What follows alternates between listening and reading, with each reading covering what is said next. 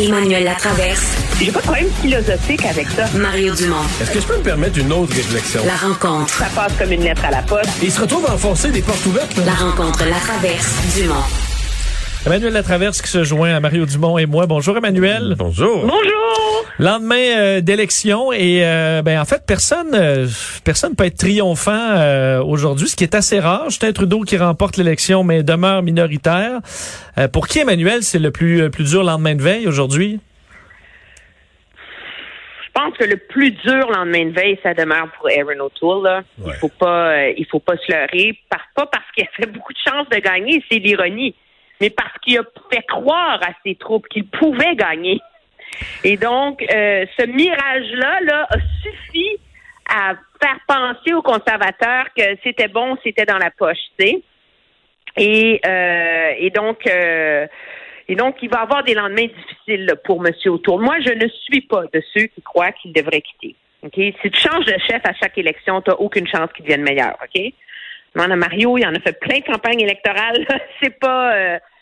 Et, euh, et le problème, moi, je pense, c'est que les conservateurs, ils doivent revoir comment et où ils font campagne. Ils peuvent plus miser sur les leur base conservatrice, puis les comtés ruraux, puis trois, quatre banlieues, parce que le- ce qui est la banlieue ne cesse de grandir autour des grandes villes au Canada. Alors, des, des comtés qui gagnaient facilement il y a 15 ans, ils sont plus capables de les gagner maintenant. Mais est-ce que c'est la démographie a mais changé. C'est ça, mais quand tu parles de démographie, est-ce que c'est pas parce que la mentalité de banlieue c'est la mentalité de ville qui s'est exportée en banlieue là. Euh, C'est la mentalité multiculturaliste, beaucoup plus à gauche.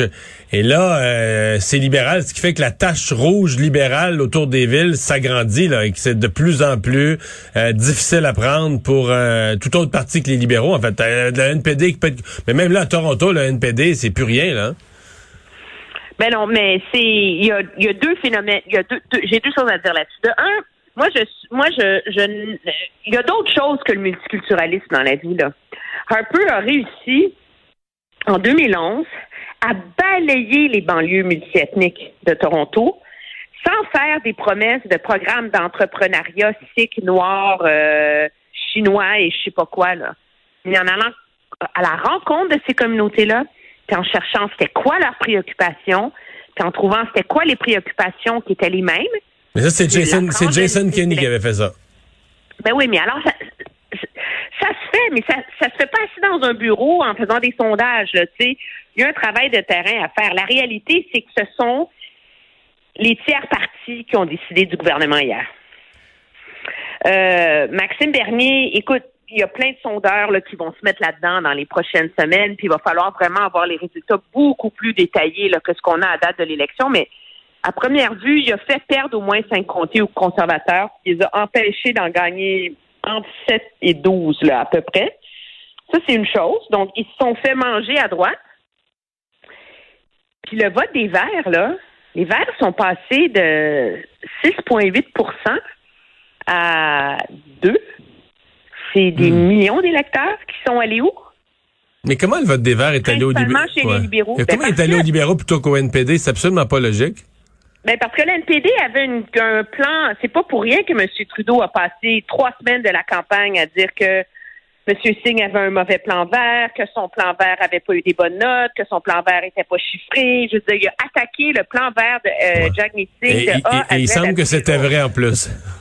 Et comme il semble que c'était vrai, ben le vote des Verts est allé chez les libéraux. Donc, c'est à Anami Paul que Justin Trudeau doit sa victoire, là. Euh, Tu sais, c'est l'ironie de cette affaire-là, là. D'ailleurs, sur la durée du gouvernement, Larry O'Toole, tantôt, en point de presse, disait que là, euh, Justin Trudeau avait dit 18 mois.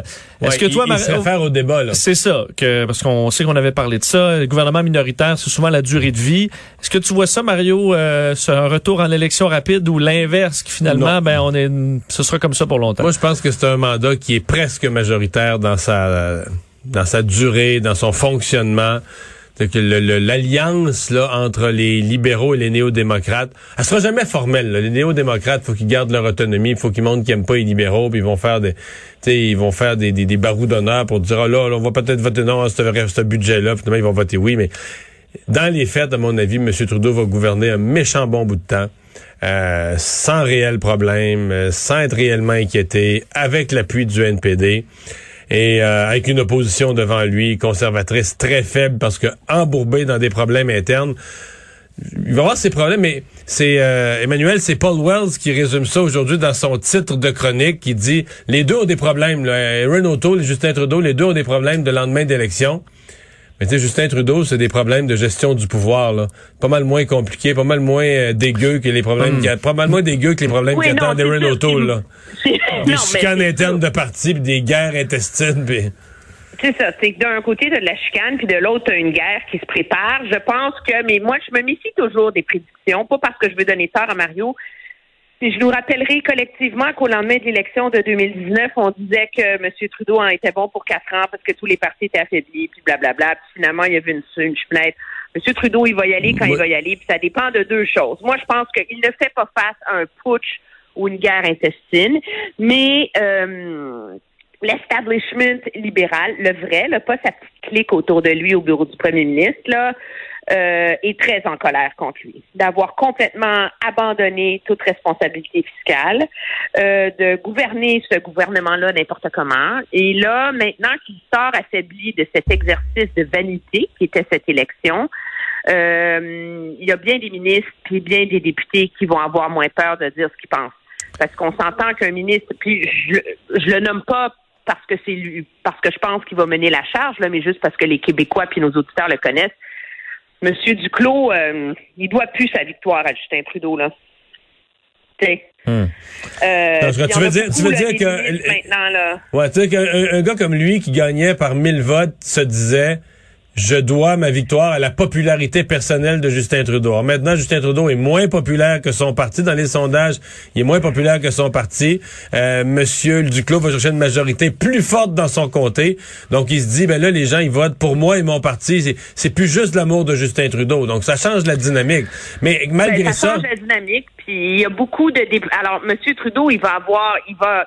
Tu sais, moi, je pense qu'il y a, il y a un ménage qui s'impose au Parti libéral, là assez sérieux. Il y a un ménage de un, s'ils veulent réussir à continuer à gagner, euh, il y a un ménage idéologique, un ménage stratégique et un ménage de, de leadership autour euh, autour du, du, premier ministre, c'est sûr là. Parce que le fait que M. Trudeau ait pensé que c'était une bonne idée d'aller se présenter hier sur une scène à Montréal et de dire aux Canadiens, vous m'avez donné un mandat clair là, faut vraiment habiter sur une autre planète là. Il n'y a pas un gouvernement au Canada qui a jamais été élu avec 33 des votes là.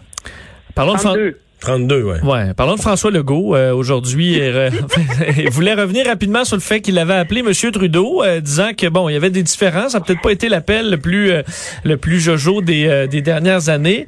Est-ce que ça part mal pour les relations entre le Québec et le fédéral? Oui.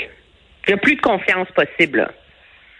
Je veux dire, le, le gouvernement Trudeau a tout fait que M. Legault voulait. Euh, et euh, lui a donné toute la marge de manœuvre, et etc. Et il n'y a pas eu la délicatesse de pas leur rentrer dedans en campagne électorale. Et pas qu'ils sortent une fois en disant que c'est des partis centralisateurs le jour où il a sorti sa liste de demandes. Ça, ça va. Je pense qu'ils s'y attendaient, ils connaissent. Mais qu'ils reviennent à la charge, qu'ils refassent un enjeu, tu sais, qui, se mettent à tirer à boulet rouge sur eux. Euh, ça, c'était pas, c'était pas, euh, ça, il y, a un lien de confiance qui s'est cassé irrémédiablement. Mais ils devaient le savoir. C'était quand même le scénario le plus probable. Ah non non non non non non. Au contraire là, les libéraux, les libéraux du Québec là, ceux qui avaient livré la marchandise pour François Legault, les Mélanie Joly, Pablo Rodriguez, François Philippe Champagne, au contraire, eux, je suis convaincu qu'ils disaient au parti, aux gens à Ottawa, aux gens, gens de l'établissement ah, libéral. Ça va bien. Ça va bien aller. Euh, François, il nous a dit, là, il va rester tranquille, il sortira pas, il va faire ses demandes, de il va peut-être faire un petit commentaire, mais, tu sais, il s'en mêlera pas, comme. Non, mais Legault devait s'attendre à ce que, il y avait des bonnes chances que Trudeau gagne ah! minoritaire. Donc là, il doit, ben, c'est pas une grande surprise. ça devait être calculé un peu. Quand il a fait sa première sortie, Trudeau, ça allait très mal, ses affaires, il était en voie de perdre, là. Tu sais, il faut, il faut se mettre dans ce contexte-là. Puis je pense qu'il a été doublement malhabile aujourd'hui. Bon, là, il a marché sur la peinture. Il nous dit que finalement, lui était en faveur de l'équipe bleue et que l'équipe bleue a gagné. Ça, c'est conservateur et bloc. Additionné, oui. Mais quand il se met à dire, ben là, si Mélanie Joly est pas contente, tant pis, c'est de personnaliser le débat comme ça. Euh, c'est c'est jamais élégant, moi je trouve euh, en, en en politique, puis c'est pas nécessaire. Puis euh, il se prive d'une alliée parce que c'est la personne qui a livré, qui a sauvé le Québec pour M. Legault, là, ben euh, pour M. Trudeau, c'est Mélanie Joly, tu sais. Non, c'est, c'est, disons pour François Legault, ça aura pas été, ça sera pas dans le bilan des bonnes, euh, des bonnes interventions. Je continue moi à dire que il y avait quelque chose d'anormal à voir les partis fédéraux prendre autant d'engagement dans les juridictions euh, des, euh, des provinces. Ça, c'était pas normal et ça pouvait être dit. Mais dans la façon de le formuler, euh, à mon avis, même, je je suis même pas certain que ce point de presse-là, quand il a quitté son bureau là, en direction du, du lutrin, je suis même pas certain qu'il avait prévu en dire autant. Moi, je pense qu'il y a un bout, il a pensé à haute voix, il avait le goût de dire ça. Peut-être qu'il aime bien M. O'Toole sur un plan personnel. Ils se sont rencontrés une couple de fois. Peut-être qu'il s'est dit, tiens, il y aurait- il a besoin d'un coup de main. Je sais pas. Mais j'ai l'impression que sa pensée a dépassé ou sa, sa langue a dépassé ce que stratégiquement, lui et son entourage avaient décidé de dire. Là, il y a plusieurs caquistes dans le caucus qui ont été surpris, là beaucoup d'élus de la CAQ qui étaient pas au courant de cette sortie-là, c'était pas planifié et qui ont été euh, qui ont été drôlement surpris d'entendre leur chef dans certains cas aux nouvelles. Merci beaucoup Emmanuel. Au revoir. Bye bye.